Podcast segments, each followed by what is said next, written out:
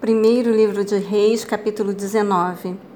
Então o rei Acabe contou a sua esposa Jezabel tudo o que realizara Elias e como passara ao fio da espada todos os profetas Baal. Diante disso, Jezabel mandou um mensageiro a Elias com o seguinte recado: Que os deuses me façam sofrer as piores desgraças se até amanhã, a esta hora, eu não fizer com a tua vida o que fizeste com os profetas. Assim que Elias recebeu este aviso, fugiu para salvar a própria vida, chegando a Berseba, que pertence a Judá. Deixou ali o seu servo.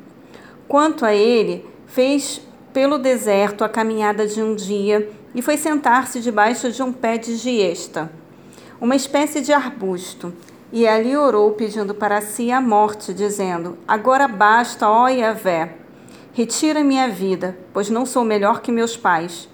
Deitou-se e dormiu ali mesmo, sob a giesta. Mas eis que um anjo tocou e disse-lhe: Levanta-te e alimenta-te. Abriu os olhos, olhou ao redor e eis que ali, junto à sua cabeceira, havia um pão quente que fora assado sobre pedras, em brasa, e uma vasilha com água fresca. Tendo comido e bebido, voltou a se deitar. O anjo do Senhor veio pela segunda vez, tocou e lhe recomendou: Levanta-te e come, porque a viagem será muito longa. Então ele se levantou, comeu e bebeu. Fortalecido com aquele alimento, viajou quarenta dias e quarenta noites até chegar ao Sinai, em Horebe, o monte de Deus. Ali entrou numa caverna e passou a noite. Então Elias ouviu a voz do Senhor, que lhe questionou nestes termos: Que fazes aqui, Elias? Ao que ele respondeu: Sinto minhas entranhas serem consumidas por causa do ardente zelo que tenho por Yahvé, o Senhor Deus dos exércitos. Porquanto os israelitas abandonaram a tua aliança, destruíram os teus altares e mataram os teus profetas ao fio de espada. E fiquei solitário, restou somente eu, e agora procuram também tirar minha vida. Diante destas palavras, Deus lhe disse: Sai deste lugar e vai ficar diante de mim no alto do monte.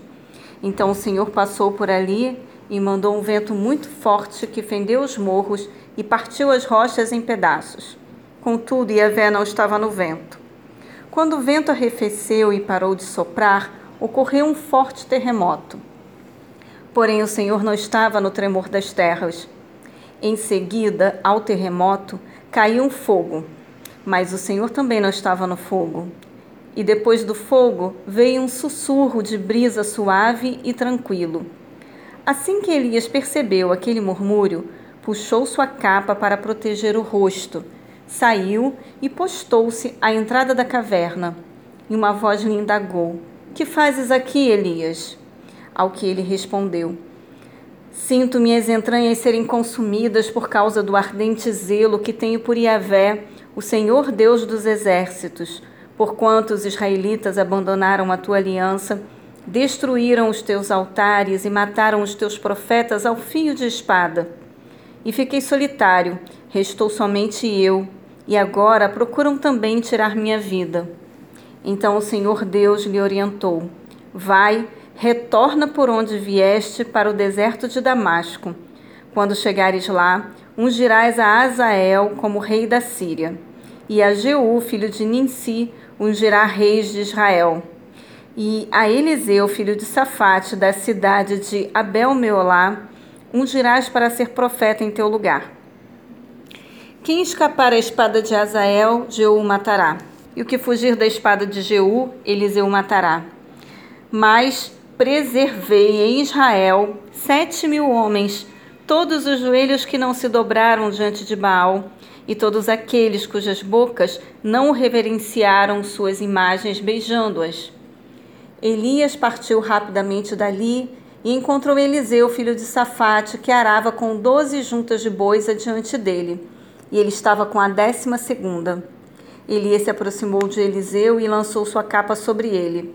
Então, deixando os bois, Eliseu correu até Elias e rogou: Deixa-me abraçar e dar um beijo de despedida em meu pai e minha mãe, e então te seguirei. Elias lhe respondeu: Vai e volta depressa. Lembra-te do que fiz contigo. E Eliseu voltou, apanhou sua parelha de bois e os matou. Queimou o equipamento de arar para cozinhar a carne e a serviu ao povo. E eles todos comeram. Depois partiu com Elias, tornando-se o seu assistente e aprendiz.